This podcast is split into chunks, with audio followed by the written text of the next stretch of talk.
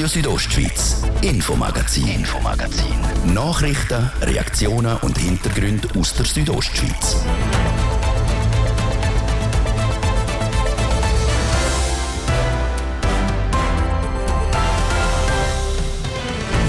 Für die Jägerinnen und Jäger im Kanton ist das Wochenende die schönste Zeit vom Jahresende gegangen, die Bündner Hochjagd. Zeit für uns, um zusammen mit dem Wildbiolog vom Kanton ein Zwischenfazit zu ziehen. Der Sommer ist vorbei, die Tage werden kälter, die Spinnen kommen aus ihren Verstecken raus. So auch die Nosferatu-Spinne, die kürzlich durch viele Medien krabbelt ist. Zahlbare Wohnungen sind im Engadin ein rares Gut und seit Monaten das große Thema. Im Silz im Oberengadin sollen auf den letzten beiden gemeinseigenen Parzellen schnellstmöglich mehr Wohnungen gebaut werden. Das Thema vom ersten Teil, heute im Infomagazin auf RSO vom Donnerstag, 6. Oktober. Im Studio ist der Livio Biondini. Guten Abend. Für rund 5500 Jägerinnen und Jäger im Kanton ist das Wochenende die schönste Zeit vom Jahresende gegangen, die Bündner Hochjagd. Zeit für uns, zum zusammen mit dem Wildbiolog vom Kanton, am Hannes Jenny, ein Zwischenfazit zu ziehen. Schon die erste Jagdhälfte bis zur Pause Mitte September ist sehr positiv aufgefallen. Jasmin Schneider hat mit ihm geredet und von ihm wissen, wie es denn jetzt in der zweiten Hälfte weitergegangen ist. Wir hatten eigentlich noch fast bessere Jagdbedingungen in der zweiten Hälfte. Es hat noch geschneit am Samstag vor der Jagdwiederaufnahme. Es ist eigentlich mit den Tiefen, die dann gekommen sind und auch Schnee, äh, haben dann durchaus bewirkt, dass eigentlich das Wild auch schon Richtung Wintereinstand sich verschoben hat und dann auch verstärkt jagdbar war. Ein bisschen trübt ist das geworden, dass äh, doch weite Gebiete auch starken Nebel hatten und durch das dann halt die Sicht eingeschränkt war. Jetzt, was können Sie allgemein zur Bühner Hochjagd sagen? Als Ziel sind ja 5'500 Hirsche davon der Großteil weiblich. Wer, wer weit sind Sie da schon in der Auswertung? Sind die Ziele erreicht worden? Nein, die Ziele kann man nicht im September erreichen. Ein rechter Teil der Tiere kommen ja erst jetzt eigentlich in die Wintereinstände. Darum äh, ist, ist es eher äh, wir den Erfolg messen, wenn wir es vergleichen mit den früheren Jahren. Und da haben wir jetzt, wenn man vergleicht mit den letzten zehn Jahren, eine überdurchschnittliche Jagd. Wenn man vergleicht mit dem letzten Jahr, dann haben wir doch insgesamt 10% mehr Tiere geschossen als im letzten Jahr und beim Hirsch sogar 20%. Und damit sind wir zuversichtlich, dass wir eine deutlich bessere Hochjagdstrecke haben als im letzten Jahr und dass wir aber natürlich durchaus noch rechte Manko haben bei den weiblichen Tieren und bei den jungen Tieren, die wir dann mit Sonderjagden beibringen müssen. Aber in dem Fall eigentlich sind Sie jetzt gut im Plan. Wenn man jetzt auf die Regionen schaut, gibt es da auch regionale Unterschiede? Regionale Unterschiede gibt es schon, aber die haben wir jetzt noch nicht alle quantifiziert, weil wir ja eben noch Gesamtresultat nicht haben. Aber äh, in der Telefonkonferenz mit den Wildhütern am Montag haben wir gesehen, dass es doch deutliche Unterschiede gibt. Aber eigentlich überall recht gut im Verhältnis. Aber die Regionen, wo wir auch merken, dass wir vielleicht einen größeren Einfluss haben oder wo wir tiefere Bestände haben, dort haben wir auch tiefere Abschusszahlen. Also es werden dann vor allem Regionen, wie jetzt zum Beispiel zur Silva, wo der Wolf stark präsent ist? Ja, in der obersten zur Silva ist es wirklich so, dass wir einen größeren Einfluss stark merken. Sonst ist der Grossraubtier-Einfluss sehr unterschiedlich. Wir können auch in gewissen Regionen feststellen, dass wir vermehrt nicht führende weibliche Tiere haben, äh, die jagdbar sind, die ihr Kalb schon früh wahrscheinlich eben durch Wolfprädation verloren haben. Man hat also zwei Seiten. Einerseits Bestände, die vielleicht abnehmen, äh, auf der anderen Seite aber auch Tiere, die stärker jagdbar sind durch den Wolfseinfluss.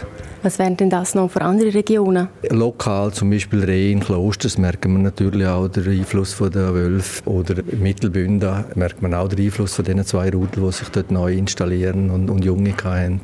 Jetzt bleiben wir gerade im Prättigau. Ein ganz spezieller Vorfall in dem Jahr ist eben der Wolfsabschuss durch Jägerinnen und Jäger und die Wildhut im Prättigau. Wie genau ist das abgelaufen? Können Sie es noch mal kurz schildern? 80 Jäger sind autorisiert um den Wolf zu schiessen. Sobald der dann geschossen worden ist, am Samstagmorgen, am 24. September, der Jäger, der den Wolf geschossen hat, hat äh, das sofort gemeldet. Äh, das Tier ist auf Chur gekommen und ist dann weiter ins FIVI, das ist das Institut für Wildtier- und Fischuntersuchung von der Universität Bern und wird dort dann untersucht. Dort haben wir jetzt aber noch kein Resultat. Dass das vorkommt, dass jetzt ein Jäger einen Wolf schiessen darf, ist ja eher selten. Ich glaube, vor 20 Jahren ist es das letzte Mal vorgekommen. Wird das Amt für Jagd und Fischerei wieder einmal auf diese Möglichkeit setzen? Wir sind da sehr froh, dass wir auf die Unterstützung der Jägerschaft zurückgreifen können. Aber wir wollen die Jagd nicht belasten mit Grossraubtierabschüssen.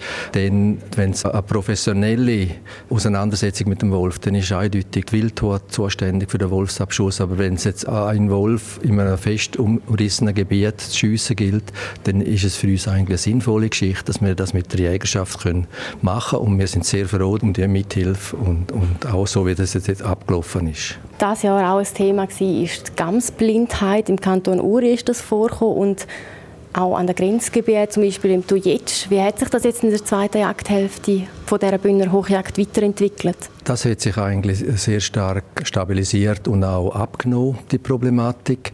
Es ist so, dass die Tiere in einer Phase vollkommen blind sind und es ist jetzt gerade dort zum richtigen Zeitpunkt ist der Jagdunterbruch gekommen und dann ist das schlechtere Wetter gekommen. Das weiß man auch, dass wenn die Strahlungsintensität im, im Gebirge reduziert ist und das ist natürlich bei schlechtem Wetter, dass dort eigentlich die Heilung, die Abheilung sehr viel besser geht und wir haben jetzt eigentlich keine Spezialmaßnahmen müssen ergreifen, auch nicht für die Steinwildjagd, die gestern angefangen hat, können wir eigentlich so weiterfahren wie geplant. Dort geht es vor allem um den Raum Albula Pass bis Bergell, wo betroffen war, die Kolonie Julier Süd.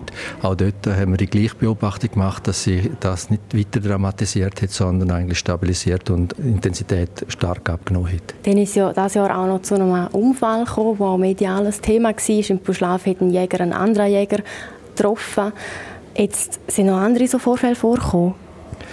Äh, Schiessvorfälle haben wir keine mit äh, Unfällen mit Waffen haben wir keine Wir haben äh, leider einen, einen Absturz von einem Jäger, einen tödlichen Unfall. Das ist natürlich sehr tragisch äh, und das ist am fünften letzten Tag passiert im Wald Lavna. Und natürlich äh, einfachere Unfälle gibt es natürlich immer, wenn man 5300 Leute drei Wochen lang beobachtet. Ist klar, dass immer etwas passieren kann sagt der Hannes Jenny, Wildbiolog von Graubünden. Bis zur Sonderjagd haben die Wildtier und die Jägerschaft jetzt also Zeit, um sich zu erholen. Der Sommer ist vorbei, die Tage werden kälter, die Spinnen kommen aus ihren Versteck raus. So auch die Nosferatu-Spinne, die kürzlich durch viele Medien krabbelt ist. Ursprünglich ist sie in der westlichen Mittelmeerregion und in Nordafrika daheim. Was macht sie also in der Schweiz? Und fast das Wichtigste, wie gefährlich ist sie für den Mensch? Ja, eigentlich völlig harmlos. Es ist eine Art, wo man weiß, ist auch sehr defensiv. Eigentlich ist es nicht eine, die irgendwo nachsegelt und dann die Leute anfällt oder so. Im Gegenteil, sie ist am Tag total zurückgezogen und in der Nacht, wenn es dunkel ist, können sie führen. Aber dann gehen sie auf Jagd nach Insekten und für uns Menschen, also wir sind so passend so nicht in das Spektrum. Also die haben nicht das Gefühl, wir müssen uns angreifen sagt der Florin Kamenisch. Er ist Museumspädagoge im Bündner Naturmuseum. Es ist ein Gifttier, wie übrigens alle Spinnen. Aber wenn eine Nosferatu-Spinne ein Mensch würde sei es etwa vergleichbar mit einem Muckenstich. Es hat auch schon viele Selbstversuche von Forschern gegeben, die das gemacht haben. Die erste Nosferatu in Basel sind etwa im 1994 entdeckt worden, die erste in Graubünden circa im 2005. Daher sind sie wie die meisten Arten, die ihren Ursprung nicht da haben. Es ist auffällig, dass einfach einer einerseits durch den Tourismus mit Wohnwegen und so, die eingeschleppt worden sind. Typisch wirklich, dass in den 1994er Jahren weg an der Nord-Süd-Achse, die immer wieder auftaucht ist. Also wirklich über den Verkehr eingeschleppt, über Lebensmittel, Möbel, weiß ich was, alles, was halt im Handel über, mit, den, mit Lastwagen zu uns gebracht worden ist oder mit Wohnwegen und so weiter. Und die sind dann einfach, haben sich bis weit auf Deutschland raus ausbreitet und die Nosferatu-Spinne ist jetzt auch in Deutschland und in Österreich den Hauptachsen an das Thema. Weil die Spinnen in letzter Zeit vermehrt gesichtet worden ist, ist sie auch da wieder ein Thema geworden. Grund zur Sorge gäbe es allerdings keine, wie der Florin Kamenisch sagt. Also durch das, dass es halt ein sehr nachtaktives Tier ist und einfach gerne Dunkelheit hat, dann gehen sie jagen. Äh, sind sie am Tag durch absolut defensiv, sind völlig irgendwo in einem, in einem Unterschlupf unter einem Bett, in einer Leiste drinnen und warten, bis es dunkel wird und dann sind sie unterwegs. Und wenn wir dann eben in einem Schlafzimmer dann plötzlich Licht machen, weil wir wenn ins Bett, dann sieht man sie, dann ist sie irgendwo vom Boden unterwegs oder an der Wand. Und, aber eigentlich, wenn man sie dann irgendwo sieht und so sie auch ein bisschen aufscheucht, sie wird, ist total defensiv. Das ist ein Tier, Tier, die abhauen am liebsten und sicher nicht angreifen.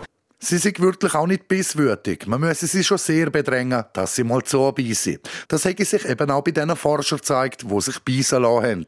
Weil das Beuteschema von Nosferatu-Spinnen ist ja ganz anders. Rein von Insekten und anderen Spinnen. Also die holen auch die Winkelspinnen, die wir haben, die grossen, die in der Badwanne auftauchen, weil sie nicht mehr rauskommen, holen sie auch. Also die holen auch andere Spinnen im Haus. Ja. Der ideale Lebensraum haben Spinnen bei uns in der Schweiz nicht, vor allem aber im Herbst. Darum kommen die auch in die Wohnung rein, wo es halt viel wärmer ist als draussen. Dass viele Leute immer noch Angst vor Spinnen haben, auch wenn sie harmlos sind, liegt in der Natur vom Mensch. Ja, eben das ist die Phobie. Also das ist nicht nur bei den Spinnen, sondern auch bei den Schlangen so. Und das ist vielleicht der Urinstinkt, den wir haben, aus den Zeiten, wo wir noch draußen in Höhlen frei gelebt haben und einfach uns müssen vor Gift schützen dass eine natürliche Abwehrreaktion da war, um die Tiere können zurückbehalten und einfach nicht Angst haben, dass sie uns etwas machen, dass wir eine Abwehrhaltung haben, eine Barriere, eine Respektbarriere und dass man dann halt auch so jetzt über die Jahre mehr zu einer Phobie entwickelt hat. Aber äh, so erklärt man sich das in der ganzen evolutiven Prozess. Aber eben, wirklich gefährlich werden kann die Nosferatu-Spinne niemand um. Wenn man eine im Haus hat, soll man sie am besten mit einem Glas um einen Karton einfangen und draussen frei lassen. Das ist der Beitrag in Zusammenarbeit mit dem Benjamin Repolusk vom TV Südostschweiz. Zahlbare Wohnungen sind im Engadin rar und seit Monaten das große Thema. In Sils im Oberengadin sollen auf der letzten beiden gemeinseigenen Parzellen schnellstmöglich Mietwohnungen gebaut werden. Projektiert und umgesetzt von einer gemeinnützigen Wohnbaugenossenschaft. Eine davon hat sich extra zu dem Zweck formiert. Nadia Guetsch. Zuerst aber die Vorgeschichte. Der Silzer Gemeinsvorstand hat die gewerkschaftliche Wohn- und Baugenossenschaft Gewobag aus Zürich damit beauftragt, eine Projektidee für günstigen Wohnraum auf den letzten beiden Parzellen vor Gemeinde zu erarbeiten. Die Projektidee ist im Juli der Gemeinsversammlung vorgestellt worden und dort auf Kritik gestoßen. Das will man das Bauland einer außerkantonalen Bauträgerschaft überlassen. Bezugnehmend auf diese Kritik sagt die Gemeindepräsidentin Barbara Neschbacher im Regionaljournal Graubünden. Am Gemeindevorstand ist es sehr wichtig, dass wir möglichst schnell zu zahlbarem Wohnraum kommen. Wir haben jetzt ein Problem betreffend Erstwohnungsnot. Also wird wir auch schnell dazukommen. Entsprechend haben wir uns in erster Linie darauf fokussiert, eine bestehende Wohnbaugenossenschaft mit ins Boot zu holen, die die Erfahrung mitbringt und wo das Kapital mitbringt, damit wir einfach möglichst schnell unser Ziel erreichen können. Der Gemeindevorstand hat sich aber gefügt und darauf einen offenen Projektwettbewerb mit einer Frist von drei Monaten ausgeschrieben. Das ist die Geburtsstunde und gleichzeitig der Startschuss für die Gründung von der Silzer Wohnbaugenossenschaft Kooperative La Greve. Die Sprecherin Silja Giovanoli. Die Motivation der Kooperative La Greve ist, die letzten Baulandreserven der Gemeinde in der Region, in der Gemeinde zu lassen und nicht außerkantonal zu vergeben. 19 Mitglieder hat die neue Genossenschaft, darunter Einheimische, Zweitheimische und verschiedene Firmen aus Sils. Darunter mehrere Handwerksbetriebe, die sich mit je 100.000 Franken beteiligt haben. Die Statuten sehen vor, dass ihre Mitglieder auf wirtschaftliche Eigeninteressen und ein eigenes Wohnrecht verzichten. Ende letzte Woche haben sie fristgerechten Projektentwurf für die beiden Parzellen bei der Gemeinde eingereicht. Entstehen sollen zwei Gebäude, die miteinander verbunden sind, mit einem Empfang, Foyer plus auch Gemeinschaftsräume. In den beiden Gebäuden sind 16 Wohnungen vorgesehen, wo zwischen zweieinhalb bis viereinhalb Zimmer werden haben. Der Anforderungskatalog und die kurze Frist für die Einreichung sei sehr knapp gewesen, so Silja Giovanoli. Sie verlangen von der Gemeinde jetzt, dass beide Projekte gleichwertig behandelt werden und eine offene und transparente Kommunikation sichergestellt werde. Es wird erwartet, dass beide Projekte gleichwertig an die Bevölkerung kommuniziert werden, können präsentiert werden und so die Bevölkerung aktiv mitreden dass sich mit der Gewobag und der Kooperative La Greve gerade zwei Wohnbaugenossenschaften für die Parzellen bewerben, freut Barbara Neschbacher. Weil das heißt, wir haben eine Auswahl, wir können effektiv wählen zwischen zwei unterschiedlichen Projekten. Es ist ein Wettbewerb da, man hat sich entsprechend auch Mühe gegeben. Das zeigt vor allem auch, dass jetzt mit dem zweiten Projekt die Bevölkerung daran interessiert ist, etwas aufzubauen und sich entsprechend eben auch zusammengeschlossen hat, um das Ziel zu erreichen. Der Gemeindevorstand werde die beiden Bewerbungen aber auch die Option, dass die Gemeinde selber baut, prüfen. Das, um am Souverän möglichst zeitnah einen Antrag zu unterbreiten. Nadia Guetsch über zwei Wohnbaugenossenschaften, die in Sils bauen wollen.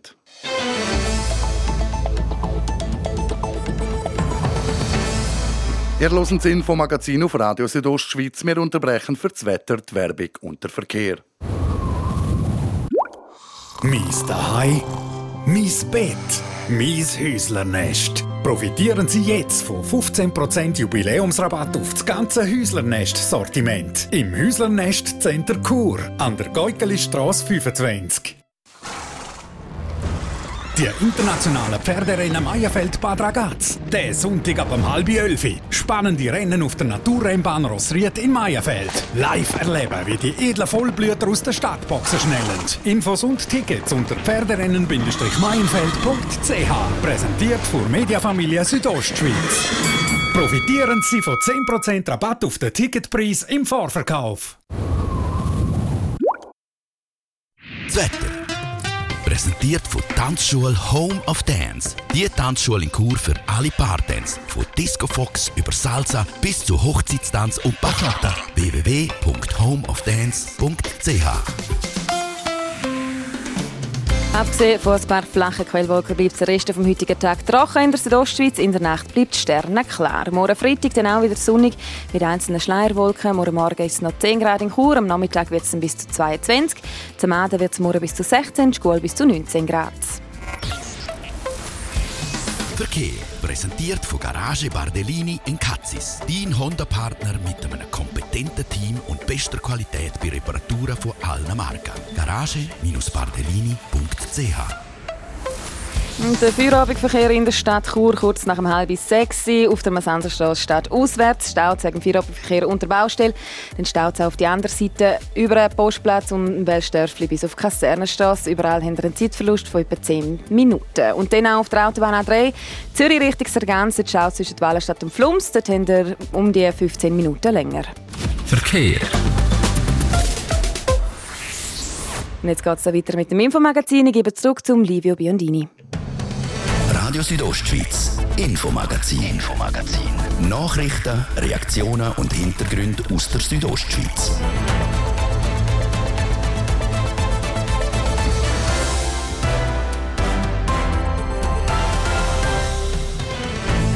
Ist 27 Minuten vor 6 Uhr auf RSO. Jetzt die Themen.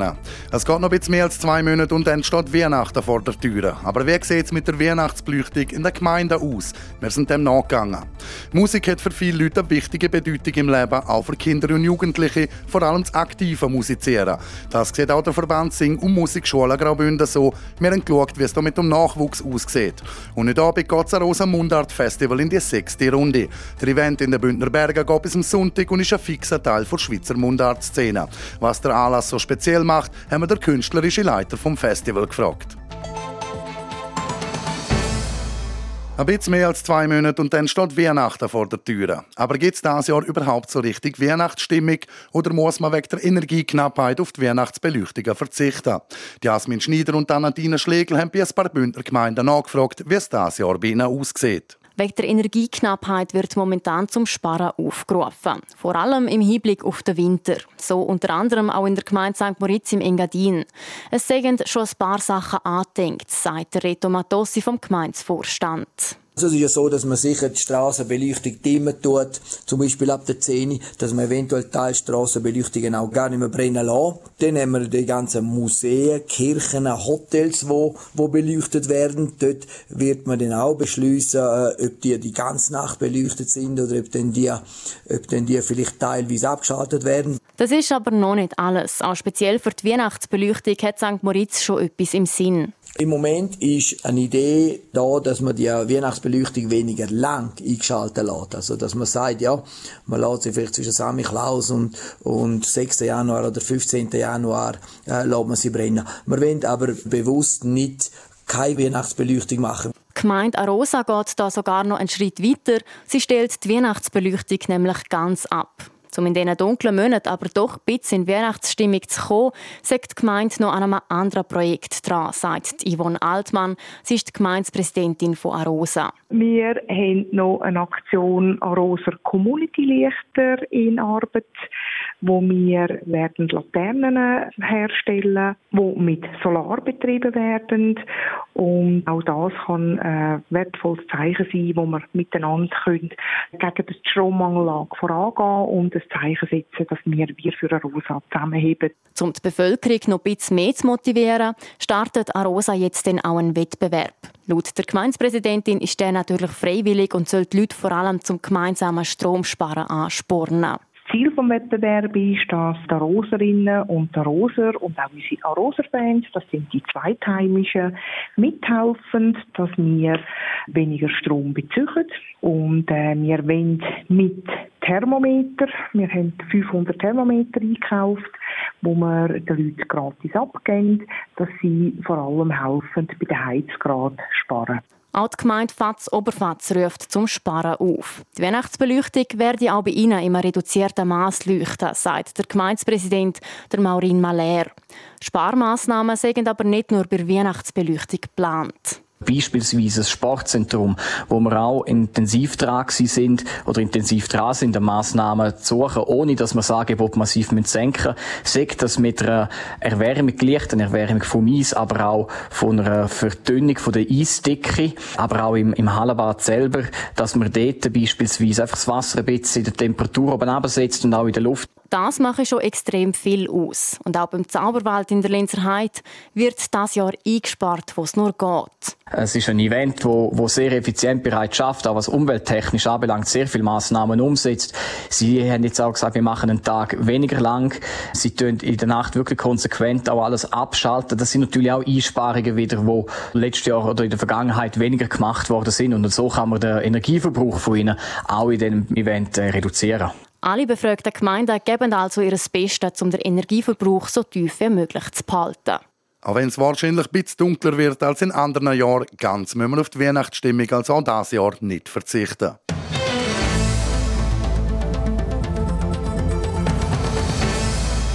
Musik hat für viele Leute eine wichtige Bedeutung im Leben. Für Erwachsene ist es zum Beispiel ein Mittel zum Gefühl ausdrucken oder sie verbinden Musik mit bestimmten Momenten und Erinnerungen. Genauso wichtig ist Musik aber auch für Kinder und Jugendliche, vor allem auch das aktive Musizieren. Das sagen auch die Schulleiterinnen vom Verband Sing- und Musikschule Graubünden. Warum das so ist und warum das es trotzdem zum Rückgang an Schüler gekommen ist, zeigt der Bericht von Jessica Müller und Jasmin Schneider. Aktiv Musik machen, sei das Singen oder ein Instrument spielen, wirkt sich auf die Entwicklung von Kind aus. Das bestätigt Christina Rohn. Sie ist Schulleiterin der Musikschule Langquart und Umgebung. Das ist auch wissenschaftlich nachgewiesen, dass Musik Musik machen, Musik erleben hat einen positiven Einfluss auf die Psyche und auch auf das Intellekt. Trotzdem hat die Musikschule von Jahr zu Jahr Schülerinnen und Schüler verloren und das ist nicht nur auf die Corona-Pandemie zurückzuführen. Es ist schon so, dass seit dem Anfang der Schule, wie sie entstanden ist, bis heute sind die Schülerzahlen immer rückgängig gewesen. Es ist nicht einfach Pandemie und deswegen, weil wir nicht präsent gewesen sind in der Umgebung, dass deswegen die Schülerzahlen sinken, sondern es herrscht eine allgemeine Unsicherheit in der Bevölkerung. Und deswegen, was als erstes dann irgendwo auf die Seite fällt, ist leider Kultur.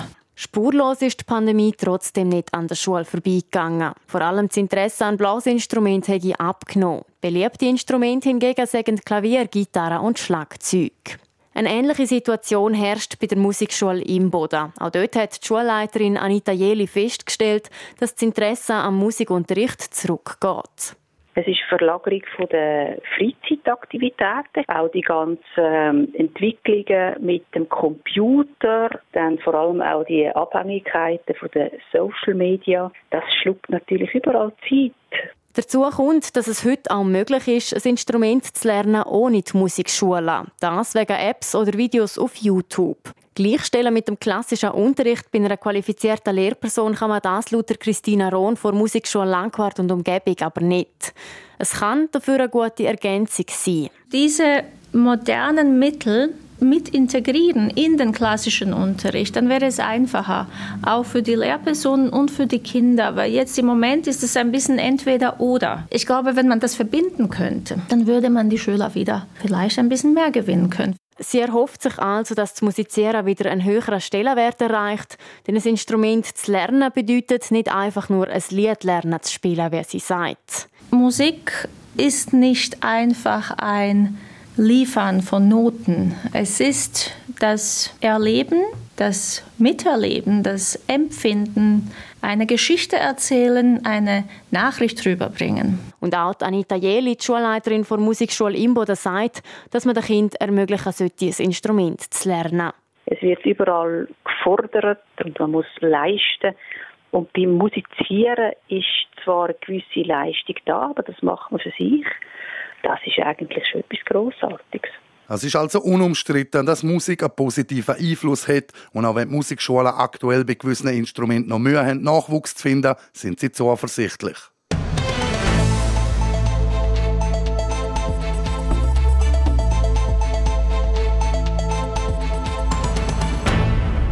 Heute Abend geht das Rosenmundart Festival in die sechste Runde. Der Event in den Bündner Bergen geht bis am Sonntag und ist ein fixer Teil der Schweizer Mundart-Szene. Was der Anlass so speziell macht, erklärt der künstlerische Leiter vom Festival, der Benz Friedli. Das ist einfach der Ort, wo all die Dialekte von der Schweiz, all die Regionen und auch die verschiedensten Generationen sich treffen. So ein Festival gibt es eigentlich sonst nicht, wo Literatur und Konzert und Rap und Spoken Word und wo wie alles zusammenkommt und sich auch die Künstlerinnen und Künstler gegenseitig treffen, wo es zum Austausch kommt. Ja, es ist ein, ein einmaliger Anlass eigentlich. Das Mundart Festival sind quasi wie die Kleinschwester vom Arosa Humor Festival, wo schon 30 Mal ausgetragen worden ist. Das heißt, sie müssen die auch kein riesiges Zirkuszelt füllen, sondern die meisten Konzerte und Lesungen finden die in einem intimeren Ambiente statt. Aber auch die Bergumgebung werde einbezogen. Es gebe unter anderem eine Wörterwanderung mit dem Thomas Wittmer, wo unterwegs Flur nehmen und lokale Ausdrücke erläutere und ein Konzert auf dem Wieshorn oben vor Solothurner Band Super Siech. Neu gäbe es auch eine App, wo man die Anbietungen vom Mundart Festival können hören während man zum Beispiel in der Natur am Spazieren ist. Dass der Event nicht wie zum Moorfestival im Winter in der Hochsaison von Rosen ist, hätte auch seine Vorteile, sagt der Benz Friedli. Mir liegt es noch das kleine feine vom äh, Mundart Festival, weil wir können natürlich viel mehr auch Entdeckungen den Leuten bringen. Wir können äh, Nachwuchskünstlerinnen eine Chance geben oder Insider-Tipps, wo er hier vielleicht vor 130, 150, 170 Leuten auftreten können. Und das hat sich jetzt eigentlich die letzten Jahre bewährt, dass es eben ein kleiner und ein intimer ist. Klein, aber fein. Er freut sich natürlich auf zum Moorfestival, aber im Herbst zu Rosen sein, sei halt auch sehr schön. Startet dort das Mundart Festival heute Abend mit einer Hommage an den Manni Matter. Das hat seine Gründe. Am 22. November jährt sich der 50. Todestag vom Manimatter. Ich weiss noch, wenn ich als neunjähriger Bub bei daheim war und ähm, der Vater ist heimgekommen und hat gesagt, der Manimatter ist gestorben. Das ist für uns eine Welt zusammengebrochen. Das ist meine erste Schallplatte, die ich überhaupt hatte, war Manimatter. Ich habe die Lieder heute noch auswendig. Er ist der ganz grosse, eigentlich Übervater der ganzen Schweizer Mundart äh, Kultur. Ich würde behaupten, ohne ihn kein Polo Hofer, keine Zürich West, keine, äh, keine Bündner Breitbild. Er ist einfach wieder Ausgangspunkt. Darum höre ich Mazzarosa der Manimatter, wie man noch nie gehört hätte vorher. Sei das in Form von einer Lesung oder mit spezieller Musik hinterlegt. Ein weiteres Highlight ging dann morgen Freitag über die Bühne. Eine spezielle Show, wo das Beste vom Besten heisst, wo sich der Benz Friedli auch immer sehr darauf freut. Das ist das Potpourri mit allen Künstlerinnen und Künstlern, die über die vier Tage verteilt hier auftreten. Am Freitagabend ist es einfach ganz dicht. Jede und jeder, ob das jetzt Heidi Happy ist oder äh, der André Perl, hat einfach vier Minuten zur Verfügung. Und in diesen vier Minuten geben sie eine Kostprobe. Und wer dann findet, oh, die will ich am Samstag oder am Sonntag eben noch ausführlicher hören, der hat die Gelegenheit. Die grosse Jam-Sessions sind für die Leute immer ein riesiger Genuss, weil man die Schweizer Mundartkultur in seiner ganzen Breite können hören Und in dieser Show käme es auch immer wieder zu Begegnungen unter Künstlerinnen und Künstlern, die es sonst wohl nicht gegeben hätte. Also wer weiß, vielleicht gibt es bald einen Song von Stefan Eicher mit dem André Perl von Breitbild und der Annie Sabadi. Oder wie es der Benz Friedli sagt, ich finde, wenn der Stefan Eichert Annie Sabadi heute Abend zum ersten Mal hört und es ihn so umhaut, wie es mich umgehauen hat, dann muss er mit ihr einen Song machen. Der Benz Friedli zum Rosa Mundart Festival, das startet heute Abend am 7. in der dampfbaren Rosa. Unter anderem eben mit dem Stefan Eicher, am Jazz-Trio Roman Novas Hot 3 und der Annie Sabadi. RSO Sport. Präsentiert von Metzgerei Mark. Ihres Fachgeschäft für Fleischspezialitäten aus Graubünden in Chur, Langquart und Schiers. Echt einheimisch. Metzgerei-mark.ch wir kommen zum Sport mit einer Tennis-Hiobsbotschaft um einen Fußball-Ausblick. Zuerst zum Tennis. Belinda Bencic hat heute Nachmittag im tschechischen Ostrava in der zweiten Runde vom WTA-Turnier antreten. Daraus ist leider nichts geworden. Die Flawilerin hat wegen einer Verletzung am linken Fuß vorfegen und sich aus dem Turnier zurückziehen. Ihre Gegnerin wird Lokalmatadorin Barbora Krejcikova die jetzt kampflos in die nächste Runde einzieht. Wie lange Belinda Bencic ausfällt, ist noch unklar. Fußball. Der FC Zürich steht heute Abend in der Europa League im Einsatz. Nach einem Ausweichspiel in St. Gallen und einem Auswärtstrip auf Bodø in Norwegen spielen Zürcher heute das erste Mal in dieser Europa League-Saison im heimischen Letzigrund.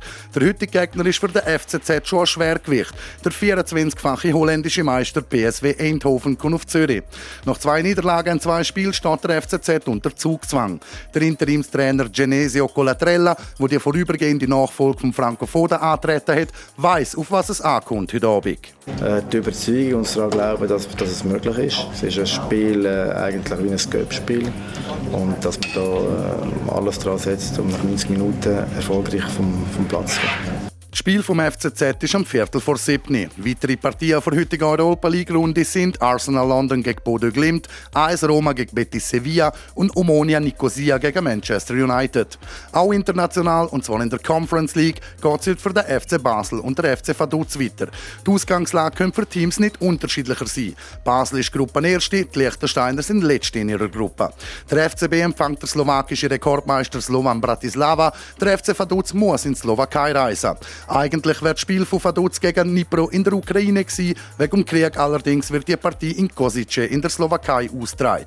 Auch noch auf dem Programm der Conference League stehen heute unter anderem das Spiel RSC Anderlecht gegen West Ham United, Villarreal gegen Austria Wien und 1. FC Köln gegen Partizan Belgrad.